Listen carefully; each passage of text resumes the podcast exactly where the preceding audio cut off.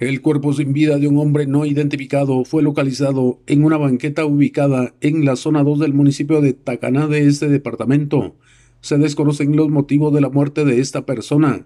Bomberos voluntarios se hicieron presentes, sin embargo, nada pudieron hacer por salvarle la vida, debido a que la víctima ya no presentaba signos vitales. Desde Emisoras Unidas en San Marcos, informa José Luis Vázquez, primera en noticias, primera en deportes.